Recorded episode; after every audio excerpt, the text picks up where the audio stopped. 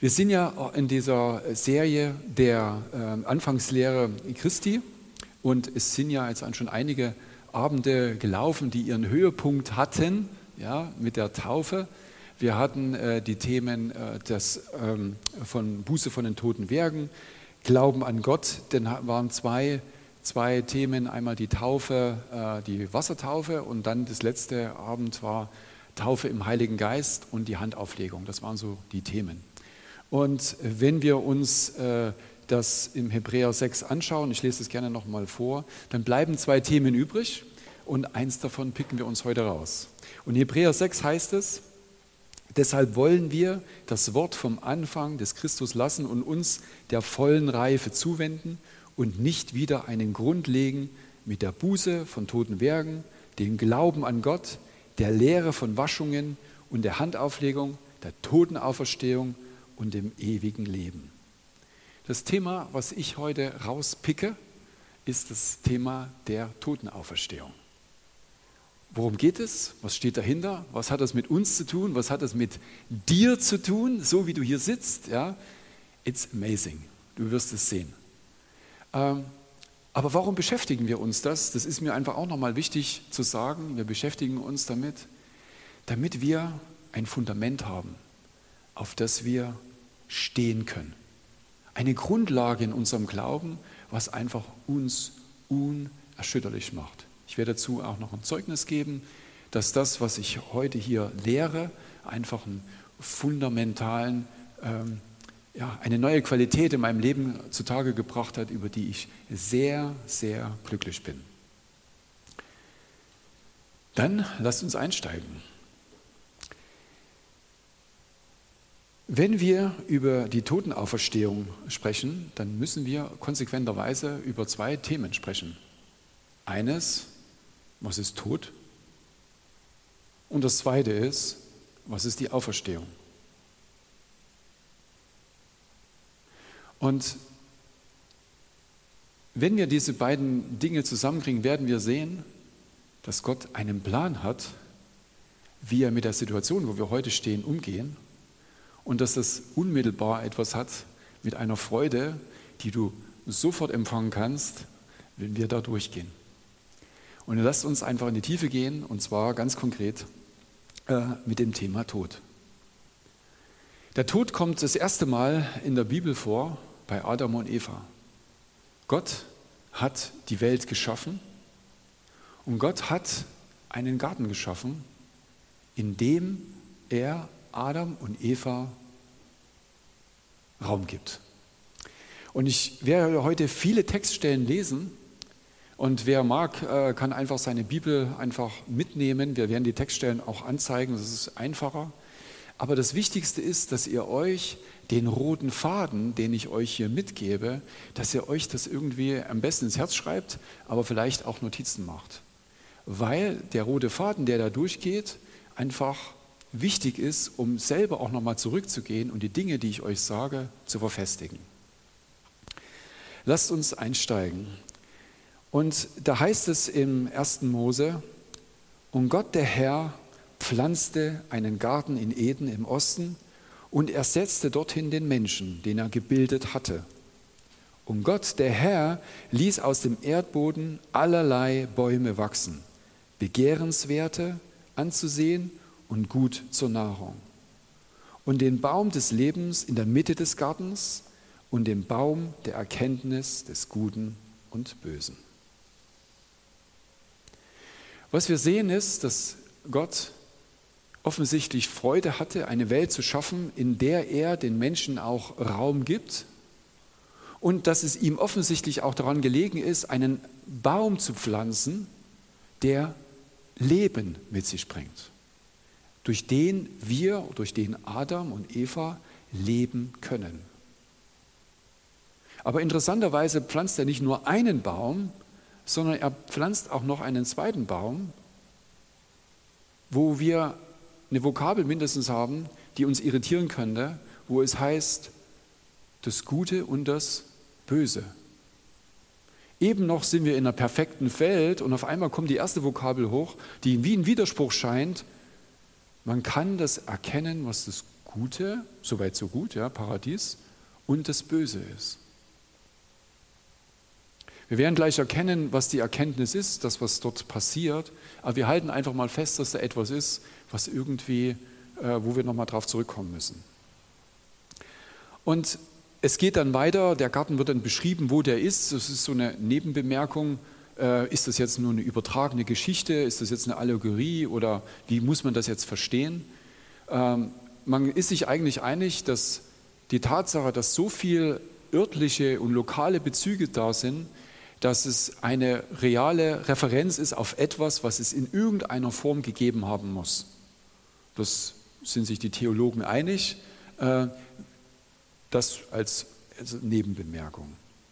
Wichtig ist, und da geht es dann weiter in äh, Vers 15, und Gott der Herr nahm den Menschen, den er vorher äh, geschaffen hatte, und setzte ihn in den Garten Eden, ihn zu bebauen und ihn zu bewahren. Und Gott der Herr gebot dem Menschen und sprach, von jedem Baum des Garten darfst du essen, aber von dem Baum der Erkenntnis des Guten und des Bösen, davon darfst du nicht essen. Interessanterweise sagt Gott, dass er etwas geschaffen hat, was eigentlich nicht für Adam und Eva bestimmt ist. Also er pflanzt etwas, er pflanzt das ewige Leben, aber er pflanzt etwas, was irgendwas mit Böse zu tun hat.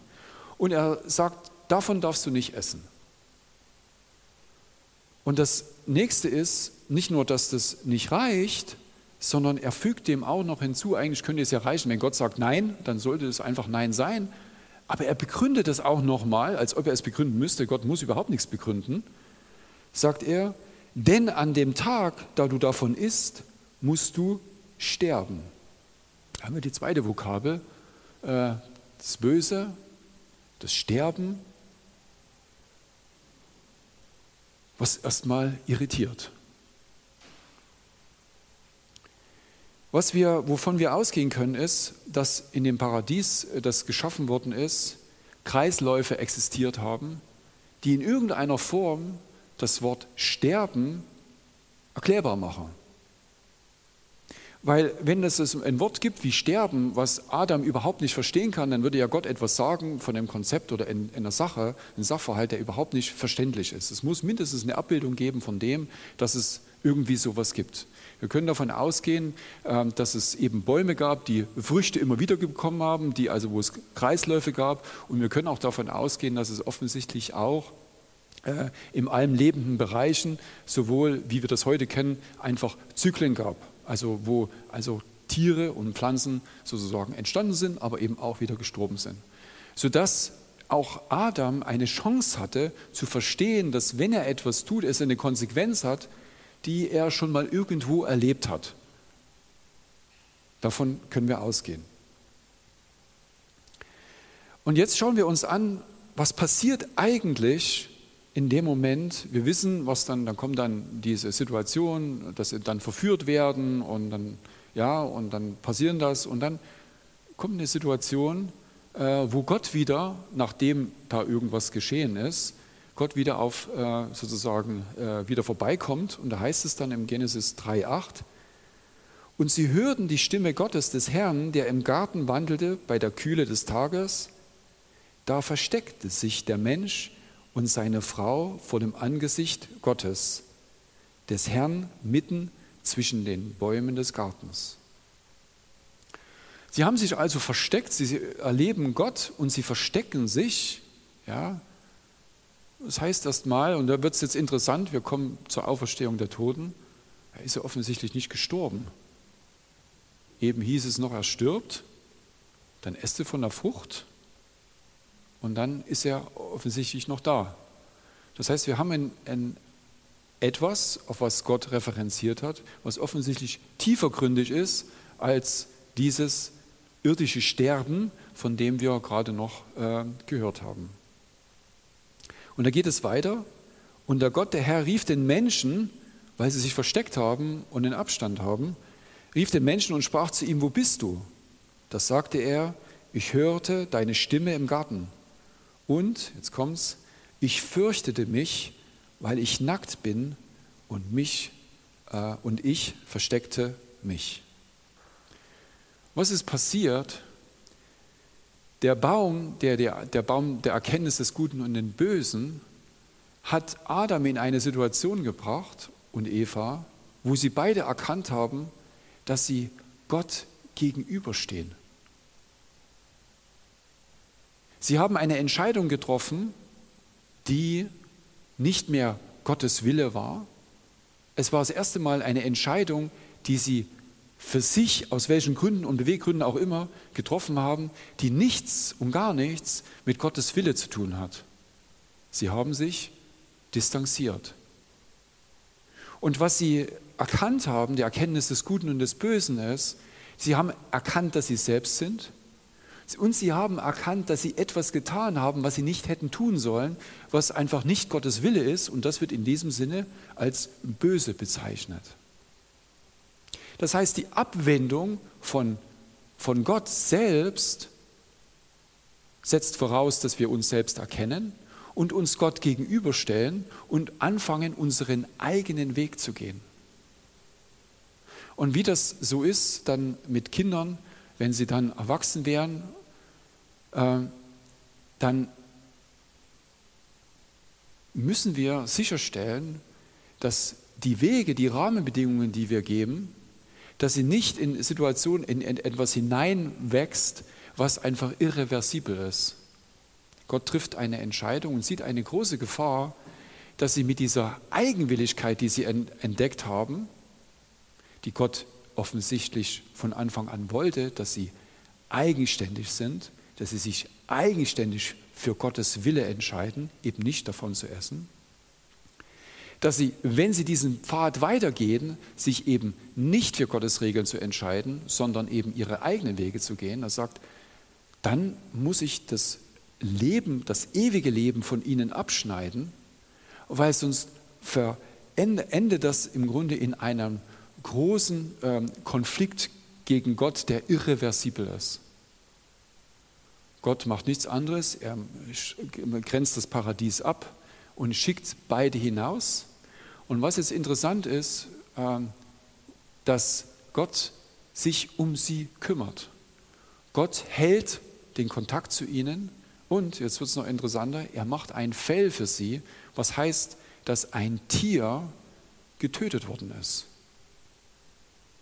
Was wir lesen können als das erste Opfer, auch was vollbracht worden ist, aufgrund der, der Abwendung von Gottes Wille.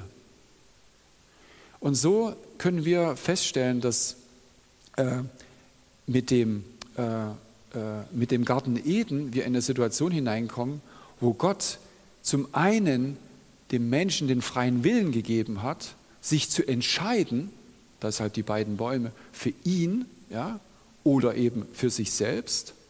Der Mensch hat sich für sich selbst entschieden und damit auch abgewendet von Gott und damit die Erkenntnis er kann sich, und das ist das Gute und das Böse, der Mensch kann sich für Gott entscheiden, er kann sich aber auch gegen Gott entscheiden. Für Gott entscheiden heißt ewiges Leben, gegen Gott entscheiden heißt, einen eigenen Kreislauf zu haben, der von Leid geprägt ist. Und wir sehen das ganz klar in der Folge. Das nächste Kapitel äh, im, im, also im Genesis ist dann Kain und Abel wo die Eifersucht doch irgendwie mit Gott näher zu kommen dazu führt, dass man sich sogar umbringt. Was wir an der Stelle äh, äh, festhalten, was ich festhalten möchte, ist, dass wir äh, im Grunde genommen äh, zwei wesentliche äh, Formen des Todes äh, unterscheiden müssen. Das eine ist die Trennung von Gott, die ewige Trennung von Gott ist nicht mehr Leben, sondern Tod. Und das andere ist der irdische Tod, der dem auch noch Adam und Eva widerfahren sind, weil sie sind tatsächlich gestorben. Das heißt, wir haben zwei Arten von, von, von Tod. Und wir kennen das äh, im, hier, im hiesigen, wo wir sagen, das eine ist der Tod des Leibes, wo wir sagen, wo der Arzt dann feststellt, das ist der klinische Tod. Und wir alle wissen auch, dass Menschen, die einen klinischen Tod haben und wiederbelebt werden, von Erfahrungen berichten, die offensichtlich darauf hindeuten, dass es noch mehr gibt als eben den Körper, sondern dass es eben auch noch die Seele gibt. Das ist biblisch begründet, braucht keine weitere Begründung, aber es gibt eben auch die Erfahrung, dass wir von beiden Seiten sehr wohl auch äh, sehr wohl unterscheiden können. Äh, Jesus sagte in Matthäus 10, 28 dazu, und fürchtet euch nicht vor denen, die den Leib töten, den irdischen Tod, ja, die Seele aber nicht zu töten vermögen. Fürchtet aber vielmehr den, der sowohl Seele als Leib, als auch Leib zu, äh, zu verderben mag in der Hölle. Und das ist die ewige Trennung, die ewige Trennung von Gott. Ja, also, wir halten noch einmal fest, es gibt zwei Formen des Todes. Das eine ist die ewige Trennung von Gott, die Trennung von Gott überhaupt und die ewige Trennung von Gott. Und das andere ist der leibliche Tod. Dann kommen wir jetzt äh, zur Auferstehung. Worum geht es bei der Auferstehung? Und da möchte ich einfach mit dem, äh, mit dem äh, Beispiel äh, der Auferweckung des Lazarus kommen, weil da ganz viele ganz viele Elemente drin sind, wir werden das an verschiedenen Stellen sehen, die das sehr, sehr gut aufbereiten, worum es denn eigentlich bei der Auferstehung geht. Und wir lesen in Johannes 11, äh, äh, Vers 21 und dann 23 und 24, da sprach Martha zu Jesus, Herr, wenn du hier gewesen wärst, so wäre mein Bruder nicht gestorben. Die Situation ist, ich weiß nicht, wer von euch Geschwistern hat, ich habe leider keine Geschwister, aber ich kann mir vorstellen, dass wenn äh, das eigene Geschwister äh, äh, gestorben ist, das ist zutiefst bewegend, ja, und man sucht nach Wegen, um irgendwie das in irgendeiner Form irreversibel zu machen. Und ich denke, das gilt für jeden Menschen, der uns nahesteht, der unser Herz berührt. Ja. Und sie ist davon überzeugt, dass Jesus irgendwas tun könnte, um das irreversibel zu machen, zumindest, wenn er denn eher gekommen wäre, wenigstens frühzeitig noch einzugreifen. Wenigstens das. Und die Antwort von Jesus ist, Jesus spricht zu ihr, dein Bruder wird auferstehen. Martha spricht zu ihm, ich weiß, dass er auferstehen wird in der Auferstehung am letzten Tag. Was heißt das am letzten Tag? Die Juden waren davon überzeugt, dass der Weg wieder zurück ins Paradies verknüpft ist mit einem letzten Tag, an dem sich jedes Knie beugt, vor Gott steht und Rechenschaft gibt darüber, wie ihr Leben bezogen auf die Gesetze erfüllt worden ist oder eben nicht.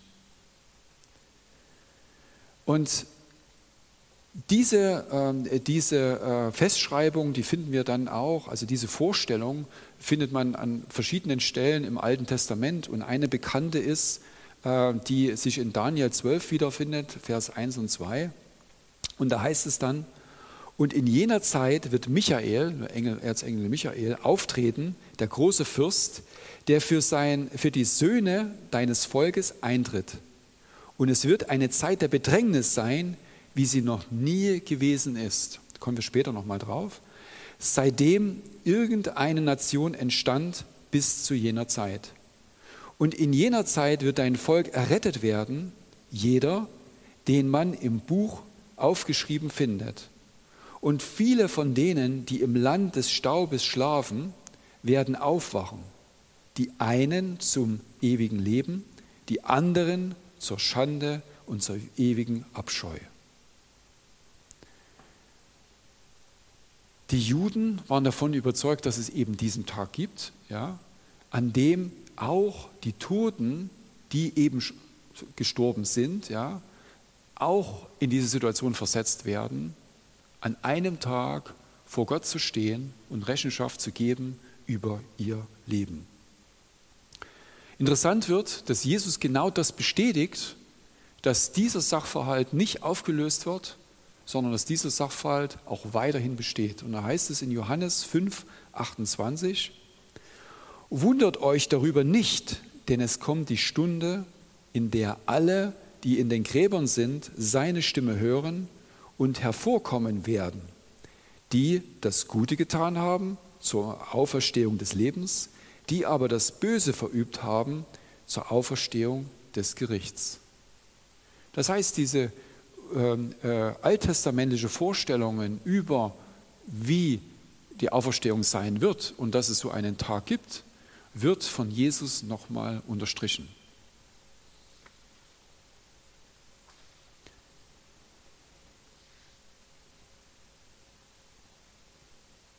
Der Punkt ist, dass wir, wenn wir die Geschichte von Lazarus weiterlesen werden, was wir gleich tun werden, wir sehen werden, dass Lazarus selbst ein Beispiel dafür ist, was Jesus später selbst durchleben wird. Und da heißt es in Johannes, äh, Johannes 11, äh, 43 und 44, und als er dies gesagt hatte, er spricht also zu, äh, er spricht zu den Menschen und auch nochmal zu Gott, rief er mit lauter Stimme, Lazarus, komm heraus. Und der Verstorbene kam heraus, an Füßen und Händen mit Grabtüchern umwickelt, und sein Gesicht war mit einem Schweißtuch umbunden. Jesus spricht zu ihnen, macht ihn frei und lasst ihn gehen. Wir sehen hier, dass Auferstehung, weil äh, Jesus hat ja vorher von Auferstehung gesprochen, dass Auferstehung offensichtlich auch etwas damit zu tun hat, dass jemand, der eben gerade noch tot war, auch wieder im Leib, leibhaftig, auch wieder leben kann. Bei Jesus geht es aber äh, in, seiner, ähm, in, seiner, äh, in seinem Gang, den er durchgeht, und wir werden das noch, auch noch anschauen, noch einen Schritt weiter. Bei Jesus geht es nicht nur darum, dass er leiblich im Sinne von physisch aufersteht, sondern geht es noch um eine Stufe mehr. Nur ist das Beispiel von Lazarus eine Ankündigung dessen, dass das, was Lazarus passiert ist, passiert ähm, äh, ist, dass das ebenso passieren wird für, äh, für Jesus dass die Jünger das in dem Moment natürlich nicht verstehen, sondern erst im Nachhinein, das ist an verschiedenen Stellen bekannt, dass die Aussprüche von Jesus erst im Nachhinein, der hat das damals gesagt und jetzt ist das wirklich passiert, erst in dieser Tiefe verstanden werden. Was aber auch interessant ist, ist, dass Jesus offensichtlich eine Kraft in sich hat, die es ermöglicht, wie eine schöpferische Kraft, wie es Gott geschafft hat, Adam zum Leben zu erwecken, auch Leben hineinzusprechen in den Lazarus hinein, sodass der, der eigentlich schon vier Tage tot war, was sozusagen für die, ähm, äh, für die Juden die Deadline war, nach drei Tagen ist Schicht im Schacht, dass für ihn gar keine Barriere ist. Gottes Schöpferkraft ist größer, als wir uns vorstellen können. Er kann auch diese Dinge, die für uns irreversibel sind, äh, in jeder Zeit durchsprechen und hineinsprechen, sodass sogar Tote wieder zum Leben kommen. Jedoch muss ich sagen, bei der Auferstehung geht es um mehr, als dass jemand von den, äh, von der tot ist, wieder in das irdische Leben zurückgeführt wird. Die Auferstehung ist mehr als das. Dies ist ein Sinnbild für die Auferstehung, damit wir verstehen können, dass sie real ist und eben existiert.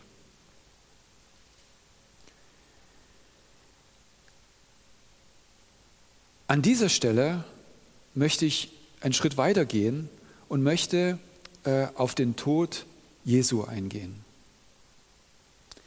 Wir sind davon gekommen, dass Gott selber Adam und Eva aufgrund dieser Entscheidung, ihren eigenen Weg zu gehen, von dem Baum des Lebens abgetrennt hat und sie sind ihren eigenen Weg gegangen und dieser Weg war immer ein Weg des Chaoses.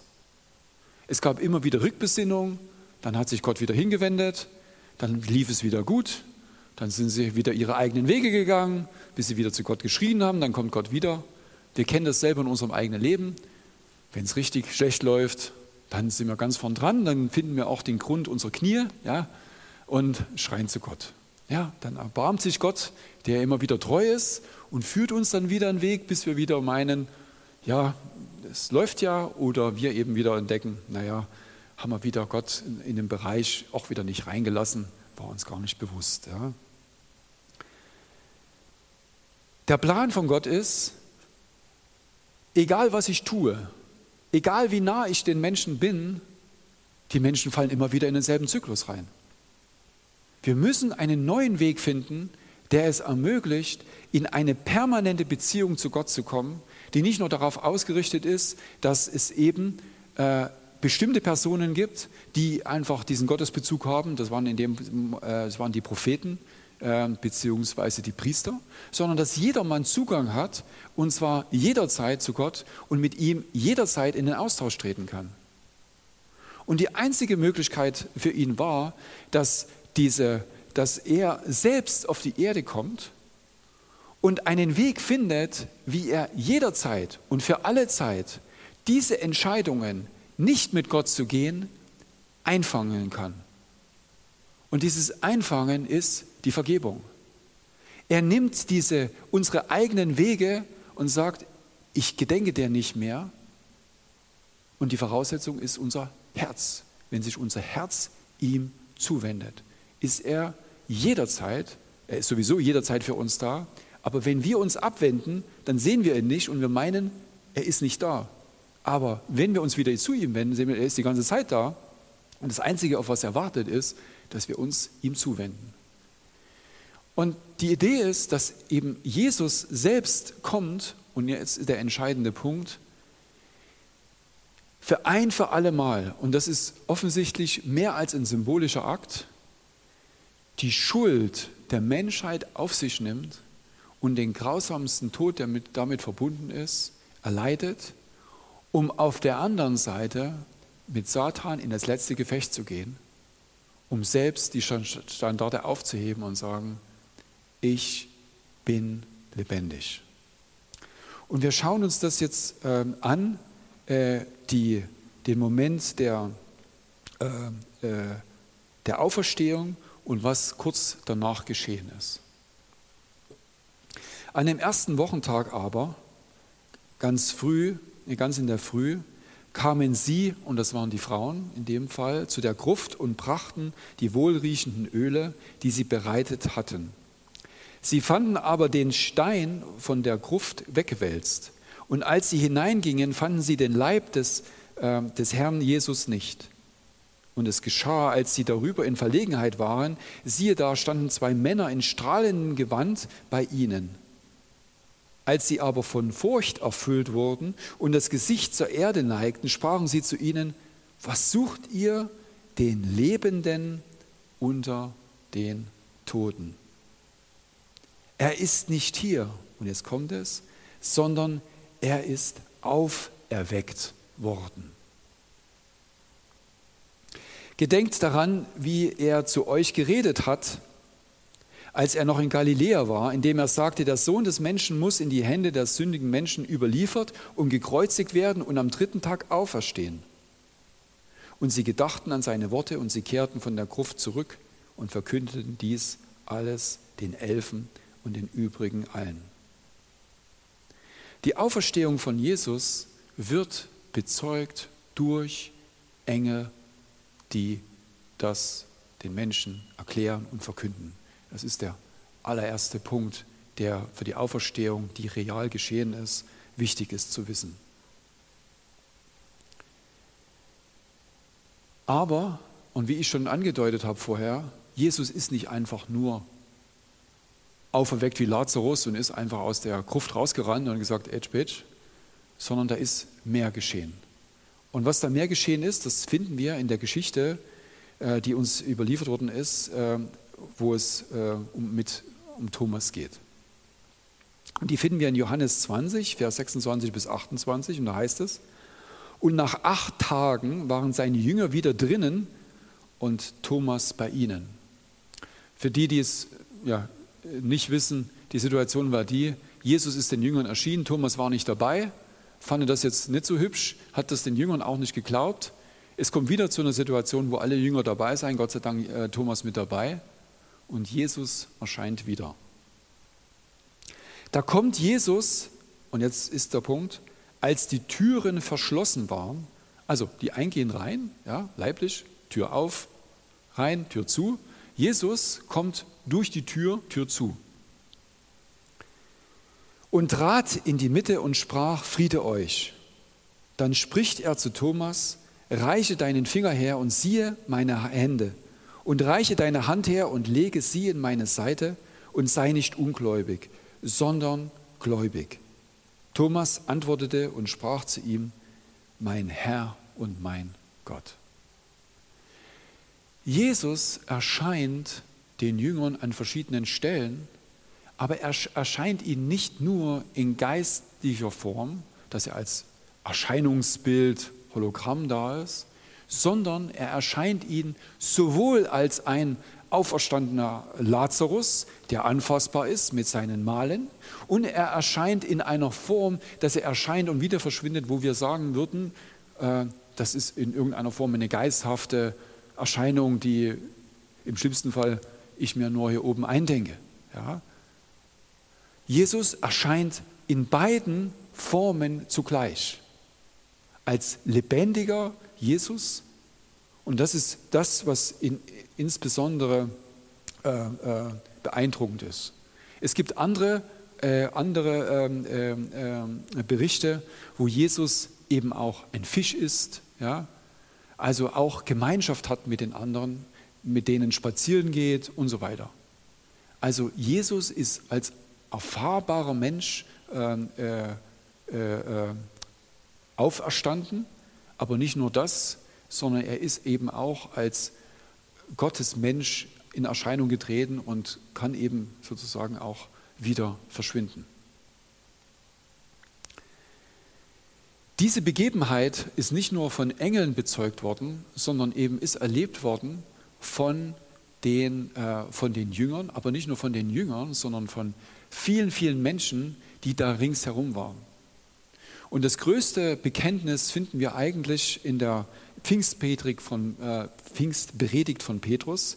Und da heißt es in, äh, in der Apostelgeschichte 2, Vers 29 äh, folgend, ihr Brüder, also Situation, der Heilige Geist kommt, Petrus predigt vor Tausenden von Menschen, wir gehen zumindest von vielen aus, von sehr, sehr vielen Menschen, ja, ähm, und predigt dort, ihr Brüder, es sei erlaubt, mit Freimütigkeit zu euch zu reden über den Patriarchen David, dass er gestorben und begraben und sein Grab bis auf äh, diesen Tag unter uns ist. Da er nun ein Prophet war und wusste, dass Gott ihm mit einem Eid geschworen hatte, einen seiner Nachkommen auf seinen Thron zu setzen, hat er voraussehend von der Auferstehung des Christus geredet, dass er weder im Hades zurückgelassen worden ist, noch sein Fleisch die Verwesung gesehen hat. Er, hat den Hades überwunden und hat keine Verwesung am Fleisch erlitten. Diesen Jesus hat Gott auferweckt und jetzt kommt es, wovon wir alle Zeugen sind. Und diese Bekundung ist zeitnah eben nach den Ereignissen, dass Jesus eben gestorben und auferstanden ist. Und diese Bekundung war freimütigst von zu allen, die das nur irgendwie hören konnten. Das heißt, die Überlieferung ist nicht nur äh, in der Form, dass äh, wir durch Gottes Wort das jetzt wissen, sondern es ist eben auch bezeugt worden, sowohl äh, durch äh, übernatürliche Ereignisse, ähm, was die Engel sind als Beispiel, aber eben auch historisch, dass wir diese Aufzeichnung als historische Aufzeichnung sehen können, wo das Bekenntnis, dass Jesus auferstanden ist, vielen, vielen, vielen, vielen, vielen Menschen zuteil worden ist, die das entsprechend auch bewegt haben und die es eben selbst auch erlebt haben. Ja. Und was ist das Besondere? Äh, der Punkt ist, man kann über Jesus vieles denken und vieles sagen und man kann über vieles streiten und ganz unterschiedliche Meinungen haben. Der Punkt, der alles vereint und der die, der Eckstein ist, ist die Auferstehung von Jesus. Wenn wir die Auferstehung von Jesus leugnen, dann leugnen wir die ganze Kraft dessen, was Jesus eigentlich uns zur Verfügung gestellt hat. Die Auferstehung ist das Wesentliche, das Eckzentrum, an dem keiner vorbeikommt. Ist Jesus auferstanden oder ist Jesus nicht auferstanden? Diese Frage ist eine zentrale Frage, ist oder die zentrale Frage, das Fundament in unserem Glauben. Und ähm, äh, Paulus wusste von dem und äh, es gab zu den Zeiten äh, der Juden die Diskussion, gibt es die Auferstehung oder gibt es sie nicht? Ja? Und genauso gab es die dann eben auch äh, zur Zeit, wo eben Paulus unterwegs war. Und er findet diese Diskussion dann eben auch in den neuen Gemeinden, die damit jetzt irgendwie ringen. Und da heißt es im 1. Korinther 15, wenn aber gepredigt wird, dass Christus aus den Toten auferweckt sei, wie sagen einige unter euch, dass es keine Auferstehung der Toten gebe. Wenn es aber keine Auferstehung der Toten gibt, so ist auch Christus nicht auferweckt. Wenn aber Christus nicht auferweckt ist, so ist also auch unsere Predigt inhaltslos, inhaltslos, aber auch euer Glaube. Für mich ist das eine ganz äh, bewegende, äh, äh, bewegende, ja, bewegende Geschichte und ich bin gerade überlegen, ob ich jetzt das Zeugnis schon bringe was sich äh, mir ergeben hat, das war im Jahre äh, 2016, am 22. Juni. Ich kann es so genau sagen, weil da war das Attentat im, am OEZ.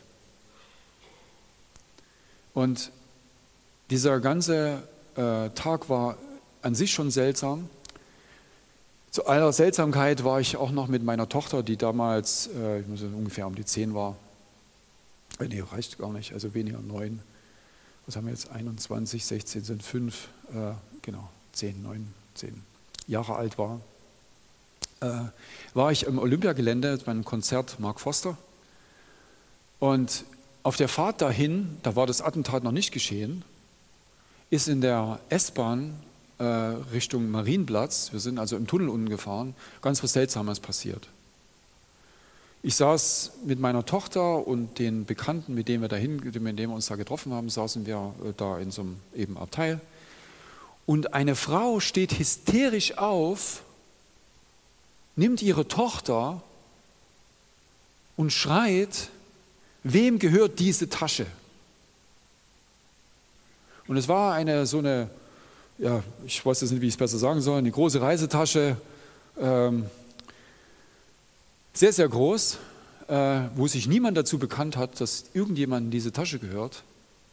Und ich drehe mich rum und sehe diese Tasche und ich wusste, wenn das da drin ist, was die Frau sagt, und wir sind gerade entweder am Rosenheimer Platz oder Marienplatz eingefahren, wenn das da drin ist, was die Frau sagt, brauche ich mit meiner Tochter nicht mehr die S-Bahn lang rennen, da ist sofort Schicht im Schacht. Als ich diesen Gedanken erfasst hatte, wusste ich in diesem Moment, dass wenn das geschieht, bin ich instantly sofort bei Jesus. Und das war, als ich diese Überzeugung in mir hatte, ich war sowas von überrascht, weil es mir Frieden gegeben hat, die mir klar gemacht hat, dass ich in Gottes Händen bin, auch wenn der natürliche Tod mich ereilt. Und dass es nicht nur mich betrifft, sondern dass es auch meine Tochter betrifft, mit der ich zusammen war. Ich wusste, dass ich weiß, dass ich weiß, dass wenn das passiert, ich in Gottes Hand bin. Und das ist für mich eigentlich die, das Umwerfendste, was man aus dieser Auferstehung herausnehmen kann, wenn die Auferstehung für dich so real wird, dass du selbst keine Angst mehr vor dem Tod hast. Weil dann setzt es sich für mich frei, die Dinge zu tun, die eigentlich zu tun sind. Wir kommen an der Stelle noch zu äh, Paulus. Den Schwenk, den ich jetzt machen möchte, ist, dass diese Auferstehung, diese Auferstehung gehört dir, so wie du jetzt da sitzt oder zuhörst. Diese Auferstehung gehört dir, wenn du Jesus annimmst in deinem Herzen. Und ich möchte dazu verschiedene Verse lesen und dazu einige Kommentare geben. In derselben Geschichte, wir lesen wieder von Lazarus, das ist das dritte Mal, nehme ich in anderen eine Passage heraus und da heißt es in Johannes 11, äh, Vers 25 und 26, Jesus sprach zu ihr, ich bin die Auferstehung. Und jetzt kommt es, und das Leben. Beides gehört zusammen. Gott ist selbst das Leben, er hat den Baum des Lebens gepflanzt. Wenn wir zu Jesus kommen, kommen wir in die Situation, wo alttestamentisch geschrieben ist, dass es diesen einen Tag gibt und dass wir diese, diesen Bezug zum Leben haben und diese Auferstehung erleben können. Und dieses allein durch Jesus. Und da heißt es, wer an mich glaubt, wird leben, auch wenn er gestorben ist.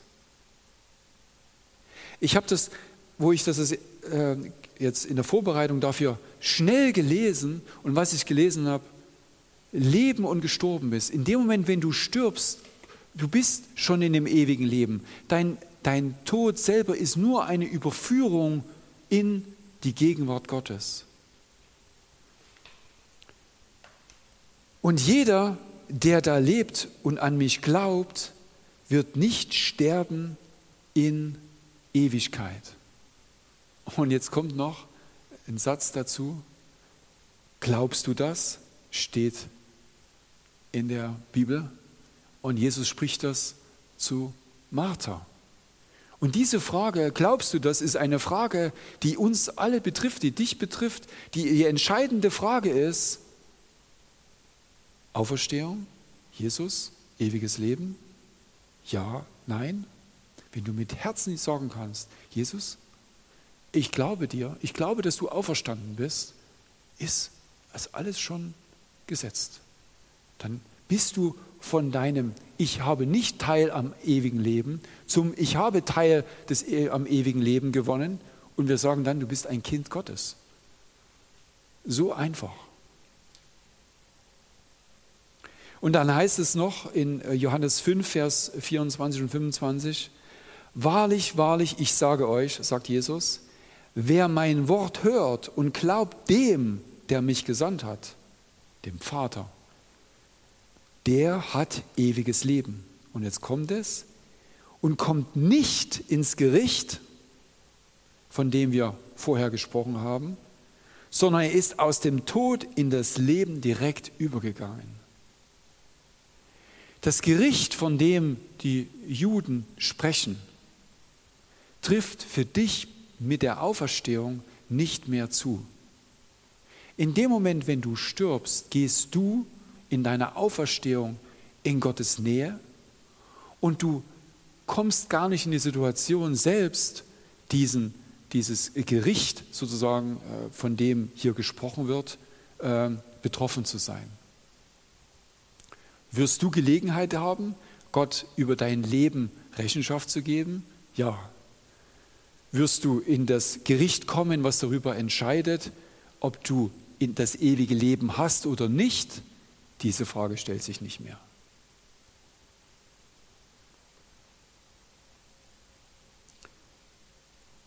Und da heißt es weiter im Vers 25, Wahrlich, wahrlich, ich sage euch, dass die Stunde kommt, und jetzt da ist, wo die Toten die Stimme des Sohnes Gottes hören werden und die sie gehört haben, werden leben.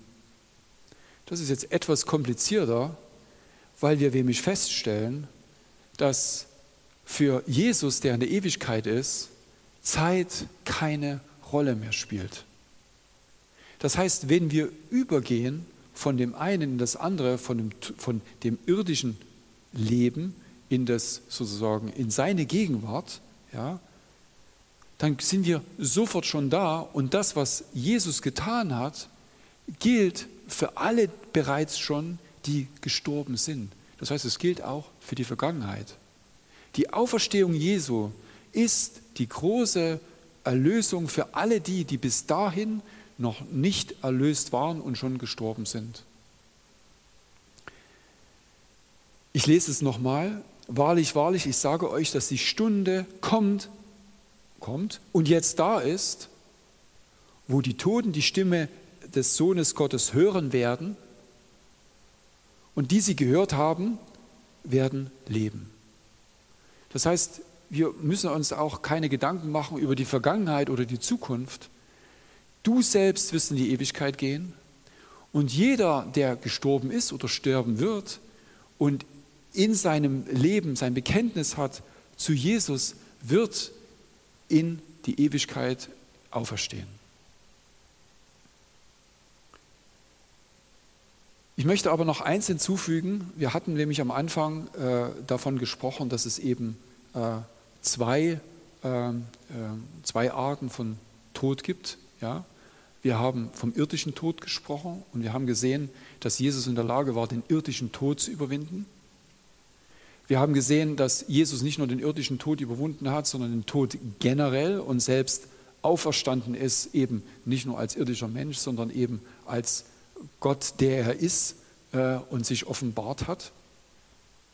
Und in der Offenbarung wird es noch weitergeführt und der wird davon geschrieben, dass äh, es einen Tag gibt, der die Wiederkunft Jesu betrifft. Und Jesus hat ja, wie ich vorher schon auch gesagt habe, bekräftigt, dass es diesen letzten Tag geben wird. Und dieser letzte Tag ist der, wenn Jesus wiederkommt auf die Erde und dann ein, sein Reich aufbaut, aber das geht dann noch weiter mit Offenbarung, da gibt es dann noch verschiedene Phasen. Aber der entscheidende Punkt ist, Jesus kommt wieder, aber in seiner Wiederkunft wären erstens ganz wichtig, alle die, die in, zu dem Zeitpunkt noch leben, und sich zu Christus bekannt haben, die werden entrückt. Ja? Die, die vorher gestorben sind, die sind gestorben und sowieso schon bei ihnen. Ja? Und alle, die vorher gestorben waren, bevor, bevor Jesus überhaupt auf die Welt kam, die sind auch schon sozusagen bei ihm. Ja? Äh, da zählt einzig und allein der Gottesbezug. Äh, und da heißt es hier, glückselig und heilig, wer teilhaft an der ersten Auferstehung wer teil hat, Entschuldigung, wer, wer teil hat an der ersten Auferstehung. Über, die zwei, über diese hat die erste Auferstehung, hat, die zweite, hat der zweite Tod keine Macht, sondern sie werden Priester Gottes und des Christus sein und mit ihm herrschen die tausend Jahre. Die Auferstehung ist für dich real. Die Auferstehung findet sofort statt, indem du dich zu Jesus bekennst, bekommst du das ewige Leben. Es ist in dir immanent.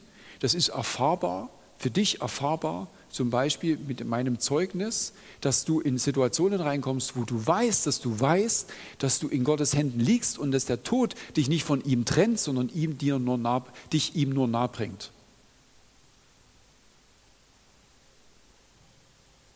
Das Zweite ist, für die Menschen, die hier dann zu dem Zeitpunkt existieren, leben, wo Jesus wiederkommt, für die gilt diese Phase des tausendjährigen Reiches. Und sie werden haben eine, am Ende dieser Zeit eine zweite, äh, eine zweite Phase, wo es darum geht, ob sie in die ewige Trennung von Gott kommen oder eben nicht.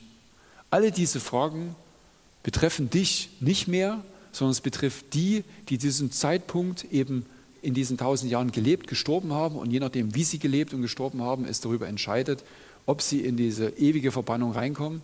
Was gesetzt ist, dass Satan in diese ewige äh, Trennung hineinkommt, also in diesen Hades hineinkommt selbst und vernichtet wird.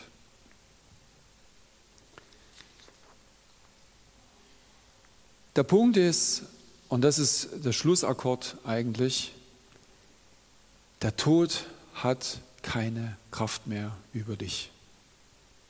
Indem du Jesus in deinem Herzen aufgenommen hast, hast du, bist du befreit von dem Tod, du hast dein Ticket gezogen und du bist in der, hast zu, nicht nur Zugang zu Gott, sondern du kannst gewiss sein, dass du äh, bereits schon teilhaft geworden bist der Auferstehung. Und wenn du deinen natürlichen Tod hast, einfach vor Gottes Angesicht stehst. Das ist deine persönliche, dein persönlicher Weg der Auferstehung. Ähm, Paulus hat das so schön geschrieben äh, mit dem äh, Tod. Äh, und da heißt es im 1. Korinther 15, 5, 54 und 55. Wenn aber dieses unvergängliche, äh, die, Entschuldigung, wenn aber dieses Vergängliche, also das da, Unvergänglichkeit anzieht, wir, und dieses sterbliche Unsterblichkeit anziehen, also nochmals wir, dann wird das Wort erfüllt werden, das geschrieben steht, verschlungen ist der Tod in Sieg. Wo ist, o Tod, dein Sieg? Wo ist, o Tod, dein Stachel? Kann man jetzt viel noch dazu sagen. Der wichtige Punkt ist, du bist, wenn du Jesus angenommen hast, vom, vom Tod in das Leben übergegangen und nicht nur in das Leben an sich, sondern in das ewige Leben übergegangen. Und dieser Prozess ist deine persönliche Auferstehung. Der letzte, die letzte Stelle, die ich noch mitgebracht habe, ähm, die beschäftigt sich mit der Frage, ja, wenn das alles so cool ist, ja, warum sind wir dann noch hier? Macht ja irgendwie gar keinen Sinn. Braucht es das noch? Jesus hat in ähm, Johannes 17, ich mag diese dieses letzte Gebet, was er für seine Jünger gebetet, also gesprochen hat vor Gott, einfach, ich finde das immer wieder fantastisch. Er hat Gott ausdrücklich darum gebeten, dass er uns hier lässt, weil wir sind die Hoffnung. Die Kirche ist die Hoffnung dieser Welt, weil wir die Botschafter der Liebe Gottes sind. Wenn wir zu Christus gehen, gibt es nur noch diesen einen Auftrag, Botschafter zu sein. Und Paulus ringt mit dem auch. Ja? Wir wissen, Paulus ist, ist wirklich, der ist mehrmals versucht worden umzubrachen, Schiffunglücke, also andere wären vielleicht heutzutage mit dem Flugzeug abgestürzt, alles das hat Paulus überlebt. Ja? Er ist gezeichnet am Körper, also mit allem, was man sich vorstellen kann. Und er ringt einfach damit. Und da gibt es diese, in Philippa 1 äh, diese äh, nette Aussage von ihm. Denn das Leben ist für mich Christus. Und jetzt kommt es. Und das Sterben Gewinn. Damit euer Rühmen überreich werde in Christus, Jesus, durch mich bei meiner Rückkehr zu euch, bleibt Paulus eben am Leben. Paulus bleibt da, weil er weiß, er hat seinen Lauf noch nicht beendet. Gott will durch ihn noch weiter Menschen retten, begegnen, ihnen helfen, Gott nahe zu sein. Das ist sein Auftrag und deshalb wählt er nicht den Tod, sondern das Leben. Und dazu sind wir alle berufen. Dass er der Auferstehung gewiss ist, das sehen wir, wenn er sagt, dass Sterben Gewinn ist. Äh, das ist für ihn nicht der, der Punkt, sondern er sieht ganz klar den Auftrag, Gottes Auftrag in deinem Leben. Und das ist nichts anderes wie im Garten Eden, mit dem wir angefangen haben. Was ist der Wille Gottes in deinem Leben? Was ist, Gott, was, was ist das, was Gott zu dir in deinem Leben sagt? Und das ist einfach das, was wir tun sollten.